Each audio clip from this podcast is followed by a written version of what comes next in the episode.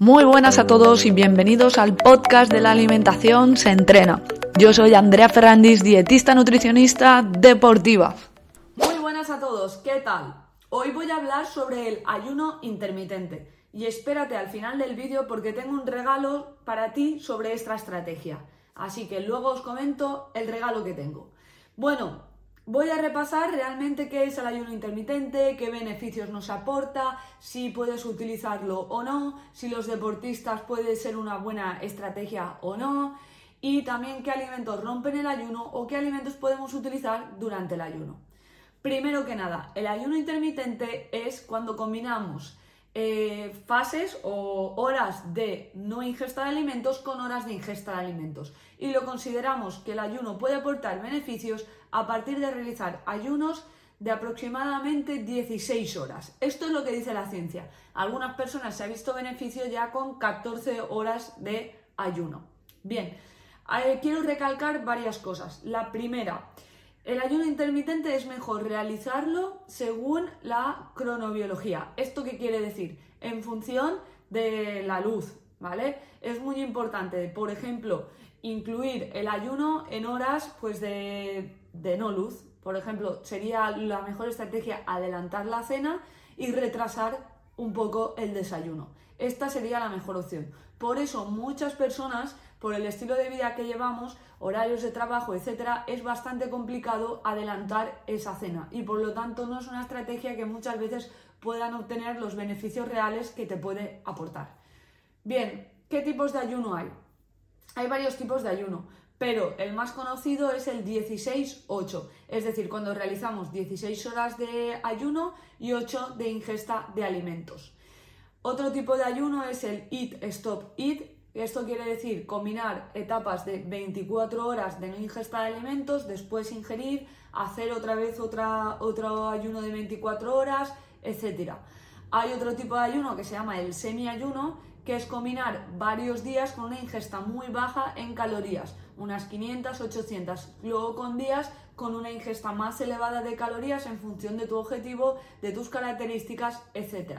Estos son los tres tipos principales de ayuno intermitente que hay, pero el más conocido es el de realizar eh, el 16-8 y es el que más beneficios se ha visto en la mayoría de estudios científicos. Bien, ¿qué beneficios nos aporta el ayuno intermitente? El primero, regula el metabolismo. Es una estrategia bastante interesante porque dietas muy restrictivas o dietas con un déficit calórico muy a largo plazo se ha visto que afecta de manera negativa al metabolismo. Sin embargo, el ayuno intermitente, al mantener o llevar una correcta ingesta calórica, etc., se ha visto que puede tener beneficios en control del metabolismo, incluso elevarlo un poquito. El eh, ayuno intermitente muchas veces se ha relacionado con la pérdida de masa muscular, pero no hay estudios que afirmen esto. Al contrario, se ha visto que mejora la masa muscular o la mantiene, etcétera, al realizar el ayuno intermitente. Es más importante el aportar todas las proteínas que necesitas en, la etapa o en el momento de ingesta de alimentos para mantener la masa muscular. Otro punto muy importante es que se ha visto una correcta relación del funcionamiento de la insulina, glucagón, etc. ¿vale? Entonces, para mantener niveles de glucemia puede ser una estrategia muy importante. En el único caso que no recomendaríamos este ayuno intermitente es en personas que tienen problemas de control de esta, de esta glucemia. Y no hablo de diabéticos, ¿vale? Sino otro tipo de enfermedades. Los diabéticos puede ser una buena estrategia el utilizar ayuno intermitente. Bien, se ha relacionado también con eh, beneficios relacionados con enfermedades neurodegenerativas, con enfermedades tipo el cáncer, etc.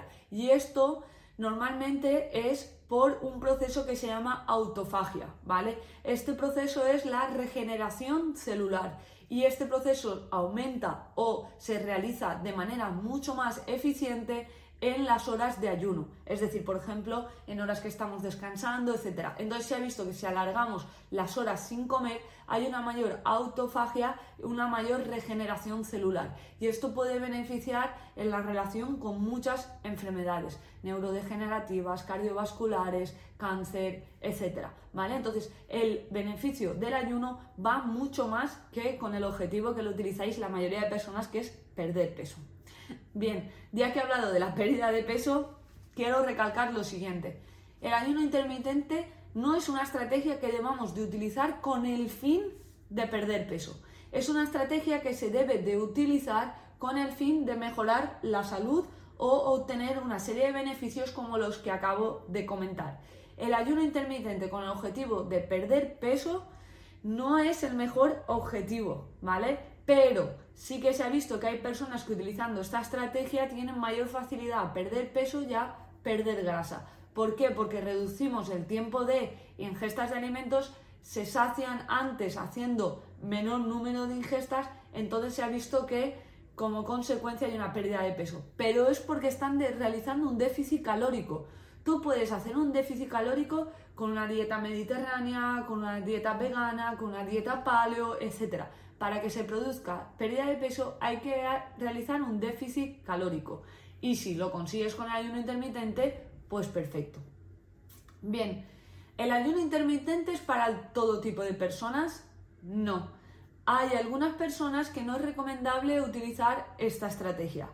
La primera de ellas son personas ectomorfas. ¿Qué quiere decir ectomorfas? Son personas que tienen tendencia a perder peso por tener un metabolismo muy acelerado, etc. Y tienen problemas para ganar masa muscular.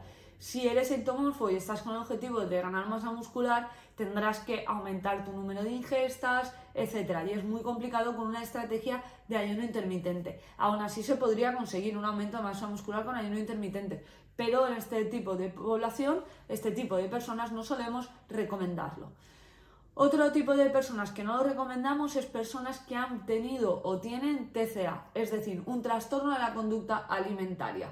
¿Por qué? Porque se relaciona el ayuno intermitente con conductas más restrictivas, etc. Y puede acarrear el um, volver a tener problemas con TCA, etc. Entonces tampoco lo recomendamos en este tipo de personas.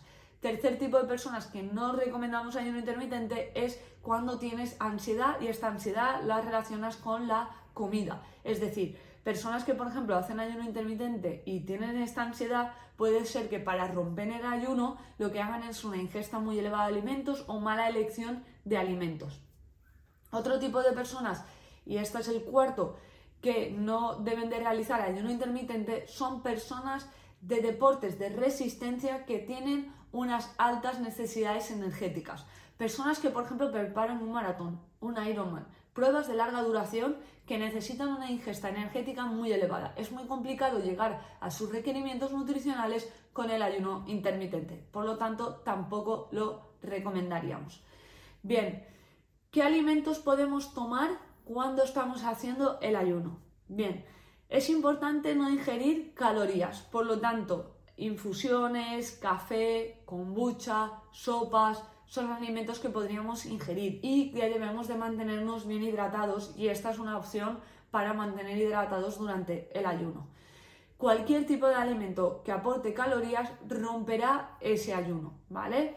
Importante, si te estás planteando iniciarte en ayuno intermitente, te he dejado un regalo, ¿vale?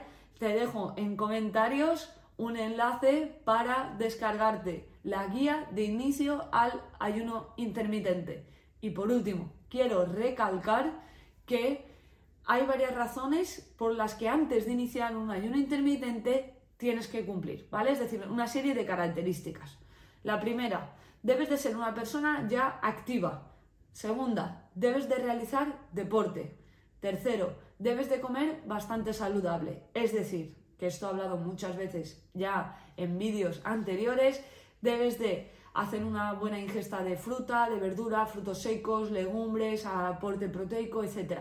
Debe de predominar tu alimentación alimentos eh, saludables, de origen, eh, pues al fin y al cabo, sobre todo vegetal, etcétera. Y evitar la comida que llamamos chatarra, ¿vale? Una vez cumplas estos requisitos, ya será planteable ese ayuno intermitente. No tiene ningún sentido hacer un ayuno intermitente y estar haciendo ingesta pues, de azúcar, de alcohol, de comida chatarra, etcétera, ¿vale? De todas maneras, todo esto y mucho más lo tienes en la guía de inicio al ayuno intermitente que la tienes en comentarios de manera gratuita. Y fecha límite para descargarte esta guía será el 30 de julio. Un abrazo a todos, espero que os haya gustado el vídeo de, esta semana y, os, que os, y que os haya resuelto algunas dudas sobre el ayuno intermitente. Hasta luego.